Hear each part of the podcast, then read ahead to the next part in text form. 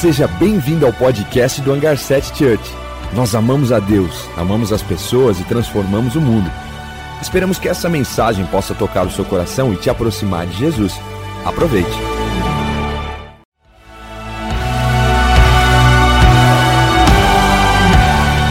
Seja bem-vindo ao podcast do Hangar 7 Church. Nós amamos a Deus, amamos as pessoas e transformamos o mundo. Esperamos que essa mensagem possa tocar o seu coração e te aproximar de Jesus. Aproveite.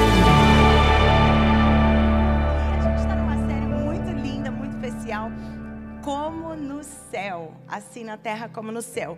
Gente, quando a gente fala que a gente quer que a vontade de de Deus seja feita aqui na terra como ela é feita no céu, não é nenhuma invenção de pregador, não é porque eu achei ou eu li num livro, eu ouvi alguém pregar e achei isso bonito. Não, isso quem disse foi Jesus.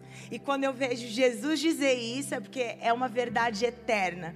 E quando Jesus fala isso, ele está querendo trazer para essa terra, para o ambiente da sua casa, da sua família, algo que acontece no céu. Ele quer trazer para a tua vida exatamente o que acontece lá no céu. Ele quer que o seu ambiente, a sua atmosfera e o seu dia a dia seja a representação perfeita do ambiente celestial. Então, quando Jesus fala no Pai Nosso, seja feita a tua vontade assim na terra como no céu, Ele quer que a gente viva isso. Se no céu não tem enfermidade, Ele quer que a gente viva nessa terra sem enfermidade. Se no céu existe paz, Ele quer que a gente viva aqui em paz. Se no céu existe alegria, a Bíblia diz que o reino de Deus é paz, justiça e alegria no Espírito Santo. Então Ele quer que a gente viva esse reino aqui. A gente aprendeu o Pai Nosso, talvez você aprendeu desde criancinha, talvez você não sabe de cor e você se enrosca aí na letra, na- nas falas. Mas a gente vai falar o começo do Pai Nosso junto, vamos? Mas não estilo jogador de futebol. Porque estilo jogador, Pai Nosso está santificado seja o nome. Eu, eu não consigo falar nessa velocidade. Vamos falar numa velocidade ali de quando a gente aprendeu, fechou? Vamos junto. Pai nosso que estás no céu, santificado seja o teu nome, venha a nós o teu reino, seja feita a tua vontade aqui na terra como no céu. O pão nosso de cada dia nos dai hoje. Perdoa as nossas dívidas, assim como nós perdoamos aquele que nos deve. Não nos deixe cair em tentação, mas livra-nos do mal, porque teu é o reino e o poder e a glória para sempre. Amém. Você nunca tinha falado Pai Nosso numa igreja evangélica, né? Ou já tinha? Já tinha, sim. Vamos junto. Gente, a gente vai tratar só do início. Pai nosso que estás no céu, santificado seja o teu nome, venha o teu reino, seja feita a tua vontade na terra como no céu. Porque é disso que a gente está falando. Quando Jesus inaugura e fala essa oração e ensina os discípulos, ele fala Pai Nosso. E ninguém tinha chamado Deus de Pai ainda, a não ser Jesus. E Jesus chamar Deus de Pai, tudo bem, né? Ele é filho. Agora, ele dizer Pai Nosso, ele está nos incluindo numa paternidade que a princípio era apenas dele. Jesus, o único filho unigênito de Deus, vem e fala assim: Ei, o Pai que é nosso. Ei, sabe o meu pai? Ele é nosso pai. Vocês talvez eram órfãos, mas eu que tenho um pai, ele vai adotar cada um de nós. Ele vai adotar cada um de vocês para que vocês vivam debaixo da paternidade que existe em mim. Sabe o que, que Jesus fala em Mateus 3,35? Ele fala assim, ó. Todo aquele, ou quem faz a vontade de Deus, é meu irmão, minha irmã ou minha mãe. Quer dizer, que a, a gente, quando faz a vontade de Deus, a gente está ali, ó, se tornando família com Ele, filhos de Deus. Jesus, ele vem inaugurar uma irmandade, ei, ele vem estender a família que era ele, o pai, ele vem estender para que eu e você nos tornemos irmãos de Jesus. Gente, isso é muito glorioso, porque Jesus é o Filho de Deus, Jesus é o próprio Deus, Jesus é aquela pessoa da Trindade, e Ele vem estender uma adoção. Todo aquele que crê serão feitos filhos de Deus. Ele vem estender isso para nós que não merecíamos, que não temos linhagem real. Ele vem estender uma paternidade a todos nós. Então ele vem, Pai nosso que estás no céu, santificado seja o teu nome. Eu ficava é, falando esse texto pensando, ah, é quando a gente fala, Deus, tu és santo, tu és santo. Sim, pode ser. Mas eu acho que muito mais profundo do que eu dizer com a minha boca, Deus, tu és santo. Jesus, você é santo. É eu com as minhas atitudes demonstrar a santidade do meu Pai. É diferente. Dizer que Ele é santo e viver debaixo de uma santidade que Ele me convida. É diferente eu, com as minhas atitudes, demonstrar quem Ele é, porque se eu sou filha, eu sou parecida com meu Pai. Então, com as minhas atitudes, eu santifico o nome dEle. Lá em Romanos, o apóstolo Paulo começa a puxar a orelha daqueles que se dizem filhos de Deus, que se dizem judeus e religiosos, mas que as suas atitudes não condizem com isso, e por isso eles não santificam o nome de Deus. Romanos 2, 20, é, do 22 em diante, ou do 21 um pouquinho. Tu que pregas que não deve furtar, você furta. E tu que ensinas que não se deve cometer adultério, adulteras. Tu que abominas os ídolos, mas lhes roubas o templo. Tu que te orgulhas da lei, desonra a Deus, desobedecendo a própria lei, por vossa causa, o nome de Deus é blasfemado entre todos os povos. Já viu alguém falar assim, ah, e ainda é crente? Crente. Eu já vi. E eu fico triste e eu me sinto desonrada, porque eu não quero fazer parte desse povo que, em vez de honrar e santificar Deus, envergonha o nome dEle. Quando as nossas atitudes não condizem com quem Jesus é, a gente faz outras pessoas blasfemarem contra o nome de Deus. Jesus dizia assim: santificado seja o teu nome. Ei, eu quero que eu demonstre a santidade que existe em Deus. Eu quero que as minhas atitudes demonstrem quem Deus é. Demonstrem o amor de Jesus. Demonstrem o perdão de Jesus. Eu quero que com as minhas atitudes eu santifique o nome de Deus. Aí ele entra no venha a nós o seu reino e seja feita a sua vontade. Quando a gente chama o reino de Deus, semana passada o Juan falou sobre o venha o teu reino e Jesus diz: arrependam-se, pois é chegado o reino de Deus. Esse arrependimento é uma transformação, é uma mudança, é uma expansão da mente. Expanda a sua mente mude a sua rota. Porque talvez você estava andando numa direção que é contrária à direção de Deus. E agora você vai mudar e você vai fazer uma transformação. Você vai expandir, vai aumentar o seu conhecimento e vai entender que nós precisamos nos achegar e nos render, nos entregar ao nosso Deus. Então arrependei-vos Ei, expanda sua mente, porque o reino de Deus chegou. Existe um rei e ele reina. Só que a grande pergunta é: se ele reina sobre mim? Sim, Jesus reina. Sim, Jesus é o Rei dos Reis. Mas será que eu me submeto? Ei, Jesus, você é o meu Senhor, reina sobre mim, reina sobre as minhas vontades, reina sobre o meu querer, reina sobre a minha boca, reina sobre as minhas atitudes. Será que eu me coloco debaixo da vontade desse Rei? Será que eu quero de fato que Ele reine? Que Ele seja o Senhor? E quando a gente fala de Senhor, a gente fala de senhorio. A gente fala daquele que que eu prefiro que seja feita a vontade dele do que a minha. Então, a gente quer sim que seja ele reinando. Então, venha o teu reino e seja feita a tua vontade, aqui na terra como ela é feita no céu. Jesus, venha o teu reino, reina sobre mim e faça a tua vontade aqui na terra como ela já é feita no céu. Esse é o nosso clamor e é isso que a gente vai falar hoje sobre esse reino chegando, sobre o processo. Jesus está falando com Nicodemos, ele fala assim: é preciso nascer de novo. Para entender, para entrar e para ver o reino de Deus. Então, eu e você queremos nascer de novo. Eu não quero mais ser aquele velho homem. O Juan falou sobre o, a festa das bodas e que existia alguém ali que não teve suas vestes transformadas e entrou ali com uma roupa de desonra. Sendo que Jesus nos fornece, ei, vista-se de Cristo. Vista-se. Transforme a sua atitude, seja a tua atitude a mesma de Cristo.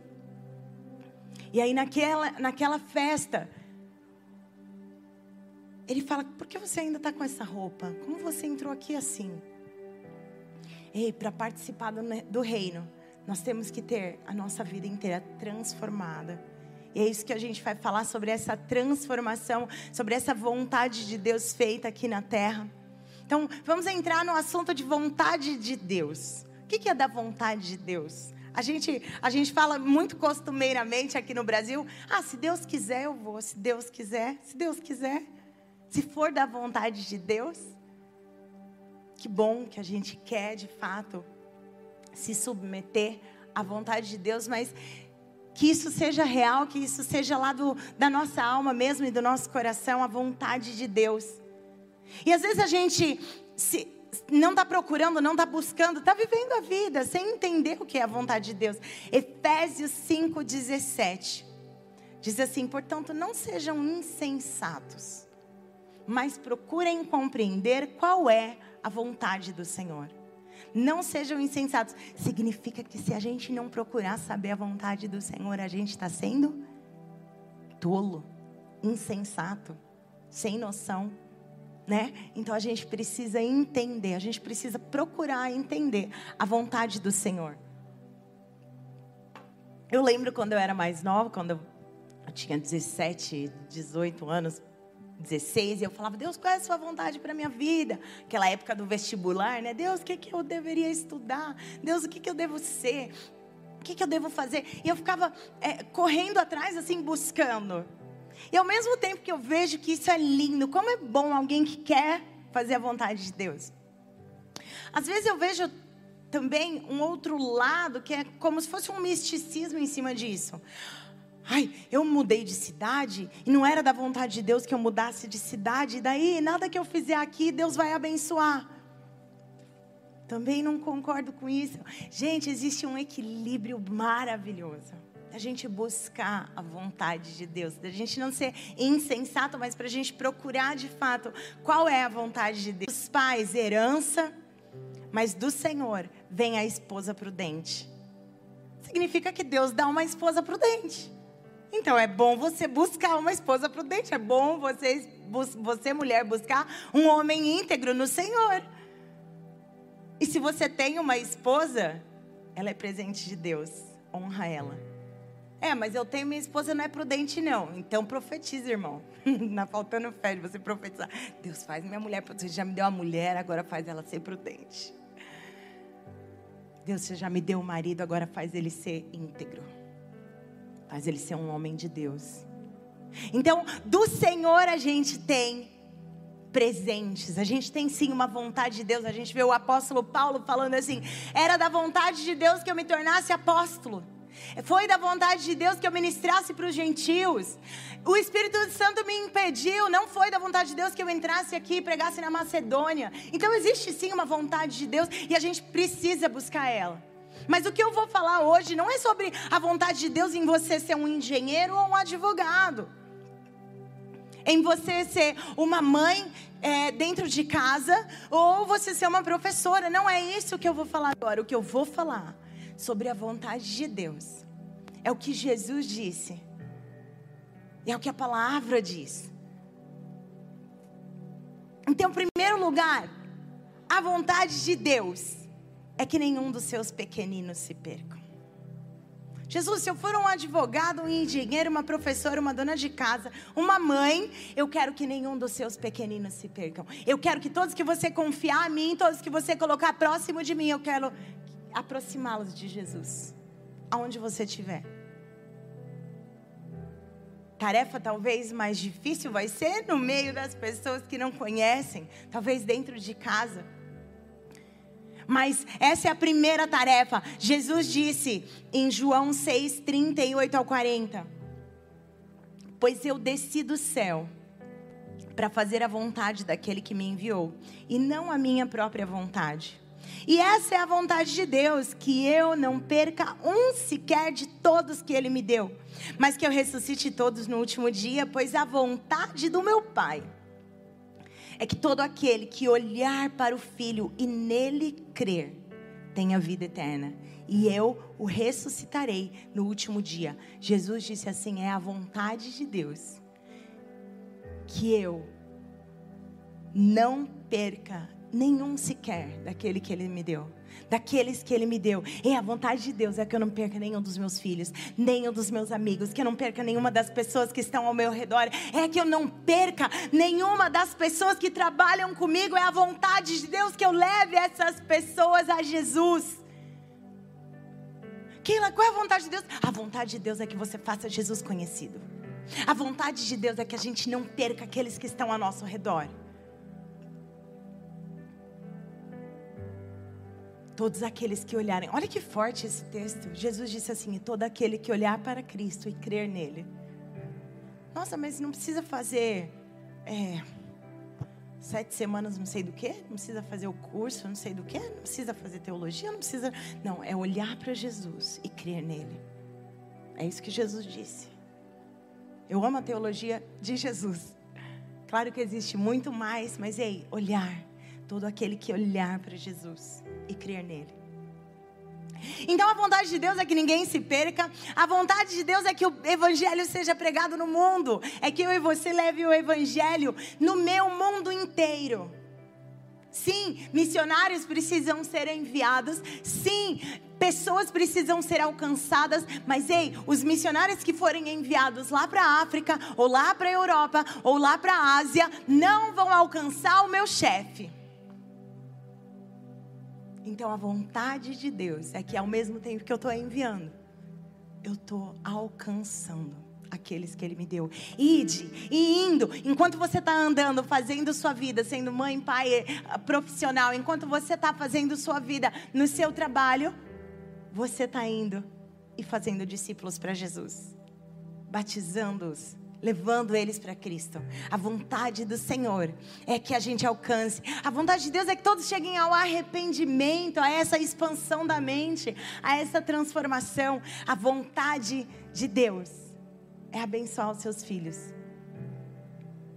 Deuteronômio 28 diz: Eis que eu coloco diante de vocês bênção e maldição. Escolha a bênção. Todos os dias Deus coloca na nossa frente bênção e maldição. Coloca planos bons, cuidar dos seus filhos e da sua família, abençoar sua esposa, cuidar do seu marido, ou negar tudo isso, cuidar do seu próprio umbigo, fazer sua própria vontade, ter uma vida dupla. Eita, diante de nós, bênção ou maldição? O que, que você vai escolher? Viver em paz dentro de casa ou viver em guerra?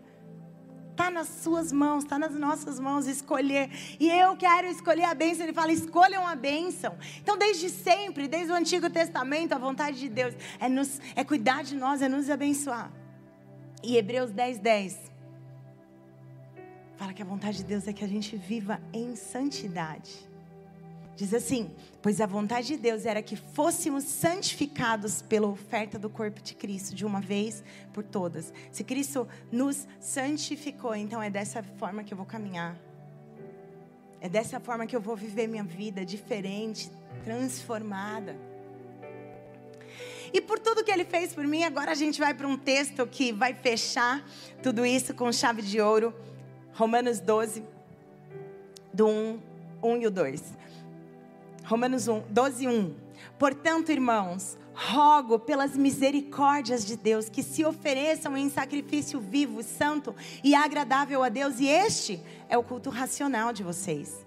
Não se amoldem ao padrão desse mundo, mas transformem-se pela renovação da sua mente, para que sejam capazes de experimentar e comprovar a boa, agradável e perfeita vontade de Deus. Apóstolo Paulo está dizendo assim: presta atenção. Deus que é rico em misericórdia, que nos deu vida, paz, salvação, transformação. Esse Deus, ele está dizendo assim, ó. Eu já não exijo mais sacrifício. No Antigo Testamento ele exigia sacrifício de animais e isso representaria o Cordeiro de Deus que tiraria o pecado do mundo. Ele já não precisa disso, porque Jesus já veio. Ele já fez, ele já foi o maior e o melhor e o único sacrifício necessário para nós. Mas aí ele fala assim: então, por tudo isso que Jesus já fez, se ofereça, ofereça a sua vida inteira, o seu corpo, como sacrifício santo, vivo e aceitável a Deus. Oferece a sua vida. Gente, com tudo que Deus fez por nós, o mínimo que eu posso fazer é oferecer minha vida inteira, porque eu nunca vou retribuir tudo que Ele fez por mim. Mas quando eu ofereço a minha vida a Jesus, eu quero que a minha vida cumpra a tua vontade. Eu quero que a minha vida seja agradável a Ti. Eu quero que minha vida seja um culto de adoração a Ti. Lembra quando Jesus fala com aquela samaritana? E ela fala: onde adorar? Jesus fala em espírito e em verdade. É isso, a minha vida inteira em sacrifício verdadeiro. Eu quero a minha vida entregue a Ele. Ele é merecedor de receber o mínimo que eu posso é viver para Ele, é honrar Ele com a minha vida. E nisso, quando a gente está vivendo essa vida, a minha vida inteira, o meu corpo santificado para Ele em pureza todo o meu viver, a minha família, a forma como eu educo meus filhos, a forma como eu trabalho, como eu cumpro as minhas obrigações, tudo isso é sacrifício para Ele, a forma como eu pago minhas contas. A forma como eu chego na segunda-feira de manhã no trabalho é um culto para Ele, é uma adoração para Ele, é a forma como eu santifico o nome dEle. E aí ele entra então, se você entregou sua vida como sacrifício, não se amolde, não entre no molde, não entre no padrão que existe nesse mundo. A cultura que existe nesse mundo, e quando eu digo esse mundo, eu estou falando sobre um mundo sem Jesus, sobre pessoas, sobre cultura, sobre sociedade distante de Deus. Sociedade que agora está expulsando Deus da educação. Sociedade que agora está expulsando Deus. E está dizendo, a gente quer viver do nosso jeito. Essa cultura judaico-cristã não serve para gente. Ei, está chamando a gente para dizer: sai desse molde, saia desse padrão, porque o casamento é falido. E ei, eu posso dizer que o meu casamento é uma bênção, mas você pode ver que o meu casamento é uma bênção. No meu dia a dia, quem anda comigo pode aprender que casamento é uma bênção, porque eu quero santificar o nome do Senhor no meu casamento. E aí as pessoas podem olhar e podem ter esperança de ter um casamento. Eu posso sair do padrão desse mundo que diz que a mulher é assim, assim ou assim. Ou que desvaloriza, que tira o valor da mulher, colocando a mulher como um objeto. Eu posso sair do padrão desse mundo dizendo que a mulher é isso ou aquilo e é grande. Eu posso entrar no padrão de Deus e descobrir o que, que é que Jesus fala sobre a mulher. Jesus ele libertou todas as mulheres que estavam ao seu redor, todas que queriam ele. Ele ia lá e libertava. Ele ia lá e trazia destino. Jesus devolve identidade para a mulher.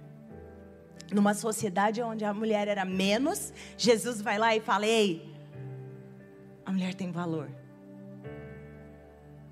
Eu precisei sair de um molde de uma mulher que foi pintada para mim na sociedade para entrar na vontade de Deus.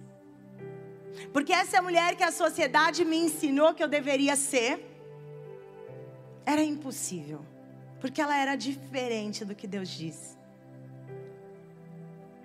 Quando eu entro na vontade de Deus, eu consigo ser a melhor mãe que eu posso ser. Eu consigo ser a melhor esposa que eu posso ser. Eu consigo exercer todas as minhas tarefas.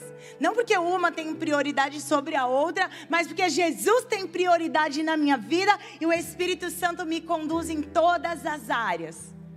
Ei, você homem, você não é o que a sociedade diz sobre você. E você pai, você não é o que a sociedade diz. Você é o que a palavra diz sobre você. Você é o que o Pai eterno, Pai celestial diz sobre você. E é isso que nós vamos viver. A vontade de Deus feita em nossas vidas. Então, quando a gente precisa, quando, quando fala sobre sair do molde desse mundo, a gente precisa aprender que talvez a gente cresceu em um molde, talvez a gente cresceu em um rótulo, em um padrão. Quando a gente lê o Antigo Testamento, a gente encontra uma mulher chamada Raabe.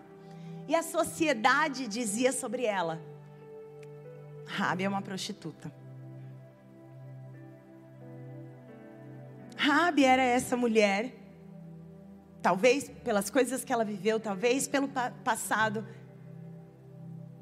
mas quando Raabe conhece Jesus, existe uma transformação na mente dela. Existe uma transformação na vida dela. E quando você lê o Novo Testamento, Raabe está na linhagem do Rei dos Reis e Senhor dos Senhores. Ei, não existe passado estranho demais, feio demais para Jesus. Você está na linhagem, na descendência, você continua a linhagem do Rei dos Reis e do Senhor dos Senhores, porque Ele te chama de irmão.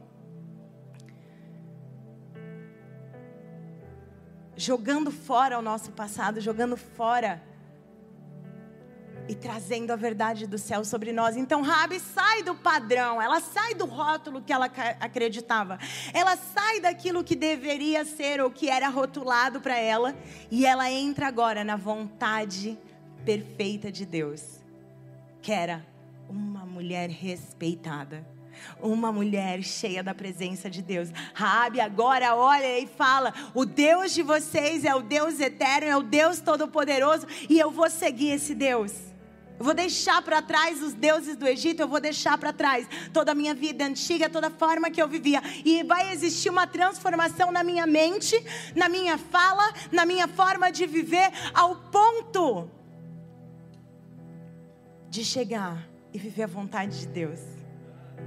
Ao ponto de trazer para a linhagem de Jesus Cristo. Raabe a ponto dele fazer descendência dele, eu e você, Raabes. Eu e você que não merecíamos. Mas por quê? Porque precisa existir uma transformação de mentalidade. Quando fala, saia do molde, não se amolde aos padrões desse mundo, mas tenha a sua mente transformada. Semana passada, o Juan falou sobre metanoia, expansão da mente. E essa palavra, tenha a sua mente transformada, fala sobre metamorfose, uma transformação, uma mudança de forma uma transfiguração. Antes eu era Raabe, agora eu sou linhagem do Rei dos Reis. É uma transformação de vida. Esse é o convite do Senhor. Ei, a gente precisa ter a nossa mente transformada, a nossa mente renovada. Não dá para a gente viver no padrão, no molde que a gente cresceu, no molde que a gente foi ensinado. Talvez o padrão era ser brava irritado, briguenta ou briguento. Mas isso não tem compatibilidade com o reino, porque se o reino é paz, justiça e alegria, não tem compatibilidade com ódio, raiva e discussão. Então eu preciso transformar a minha mente. Quando minha mente está entrando na raiva, no ódio, na briga, ei Jesus, eu preciso de você, eu preciso ser transformada. Talvez o molde te, que te colocaram desde de, de criança, homens, é que homem faz isso mesmo. É que é normal o homem, sei lá, ter outra vida, uma vida dupla. Talvez você aprendeu, talvez veio lá de alguém na família e você viu isso normal na sua casa. É normal. Pornografia é normal. Ei, não é normal. Você é chamado para pureza e santidade. Porque quando você coloca essa, essa coisa imunda dentro da sua casa, você está desvalorizando aquelas pessoas que fizeram aquelas fotos e aqueles vídeos. Está dizendo, ei, você é apenas um objeto. Você está desvalorizando a sua esposa. Ou a sua futura esposa. Eu sou solteiro, eu posso. Ei, você vai viciar nisso tão terrivelmente que quando você casar, você vai levar isso para dentro da sua casa e você vai desvalorizar a sua esposa. E eu estou falando para mulheres também, porque isso não é uma coisa exclusiva de homens. Ei, saia do molde desse mundo. Talvez você aprendeu isso sozinho, ou talvez alguém te apresentou isso, mas isso era um molde que não cabe para você, porque isso é incompatível ao reino de Deus. Porque para você ter uma vida, uma família abençoada, feliz, você precisa trazer valor. Os dois estavam juntos, Adão e Eva, e andavam nus, eram transparentes. Então a gente saindo do molde desse mundo, recebendo uma transformação de mente. A gente entra num texto que eu amo, sobre transformar, receber a renovação da nossa mente. E a gente vai terminando com esse texto, 1 Coríntios 2. Ele é um pouquinho longo, a gente vai ler do 9 ao 15. Mas para a gente entender como é feita essa transformação, eu achava que era muito difícil. Deus é muito difícil viver a tua vontade, é muito difícil. Mas posso dizer uma coisa: não é uma obra sua, é uma obra do Espírito Santo em você. E se você estiver disposto, você só abrir e falar: Deus, eu estou disposto. Eu estou disposta, eu quero, eu preciso.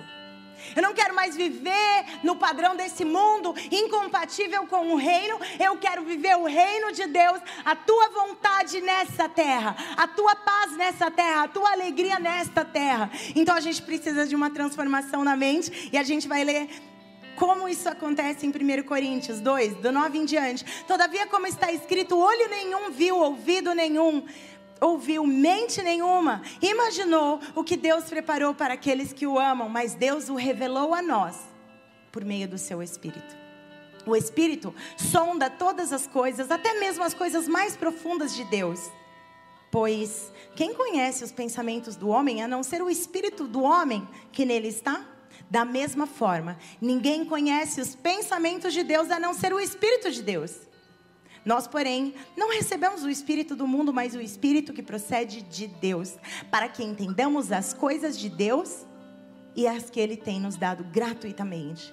Delas também falamos, não com palavras ensinadas pela sabedoria humana, mas com palavras ensinadas pelo Espírito, interpretando verdades espirituais para os que são espirituais.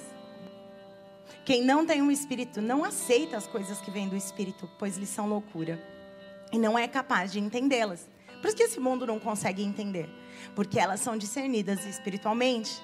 Mas quem é espiritual discerne todas as coisas e ele por ninguém é discernido, pois quem conheceu a mente do Senhor para que possa instruí-lo? Nós, porém, temos a mente de Cristo. Não sei se você entendeu, mas o Espírito que sonda todas as coisas, quem conhece a Keila? Senão o Espírito da Keila que observa toda a mentalidade da Keila. Quem conhece a Deus, senão o Espírito de Deus que sonda, que conhece todos os pensamentos e a intenção de Deus. Aí vem com chave de ouro. Quem conheceu a mente do Senhor? E a resposta nós temos a mente de Cristo. Por quê? Porque o Espírito Santo habita em nós, o mesmo Espírito que conhece a mente e a vontade de Deus habita em nós.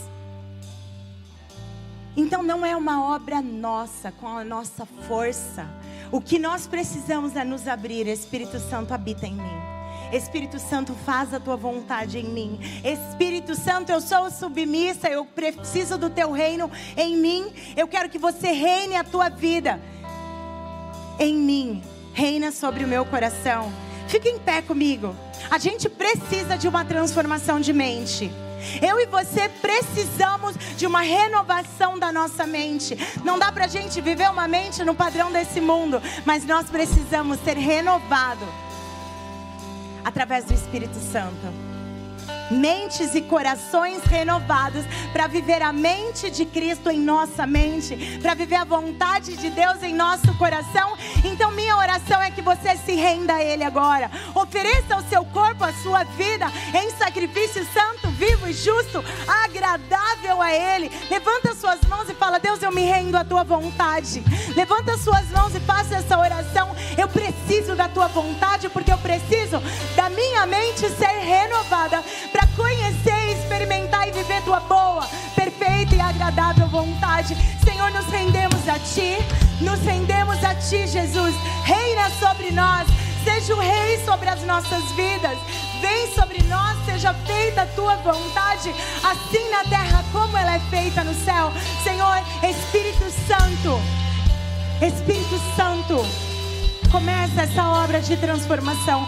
Continue essa obra de transformação. Não queremos mais ser o mesmo, mas queremos ser transformados, transformados, transformados em Ti. Construir minha vida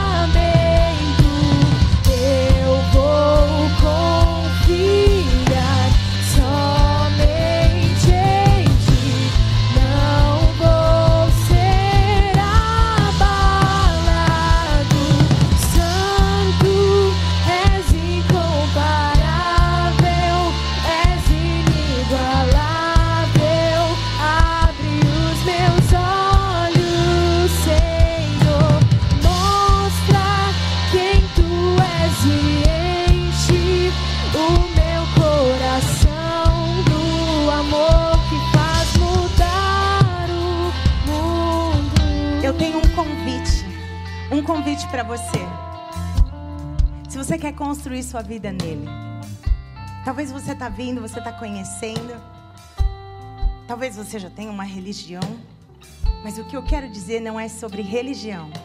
Eu quero te falar sobre Jesus, que aquele que disse: aqueles que olham para mim e creem no Filho têm vida eterna.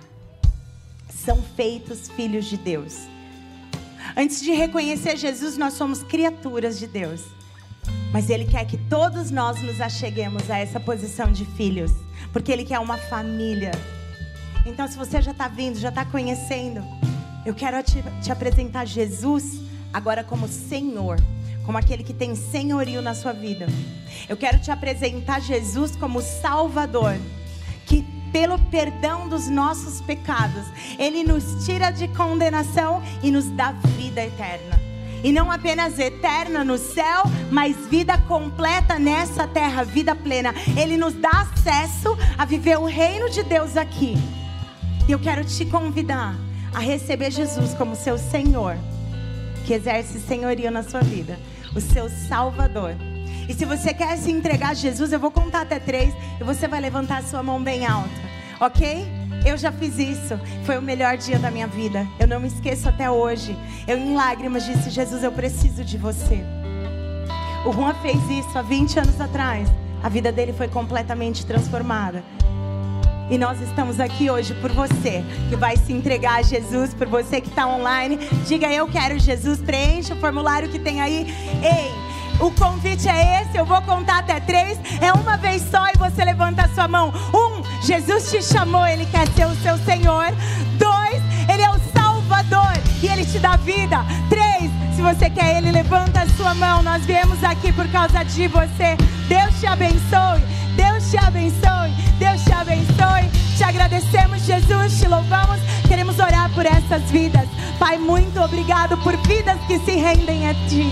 Obrigado por salvação online, por salvação presencial. Obrigado, Jesus, pelo Teu sacrifício. Senhor, recebe cada vida, cada coração com alegria, com festa no céu. Somos gratos, nos rendemos completamente a Ti. Queremos estruturar a nossa vida e o nosso coração nas Tuas mãos. Em nome de Jesus, amém. Tenha uma ótima semana. Deus te abençoe. Dá um aplauso a Ele. Te adoramos.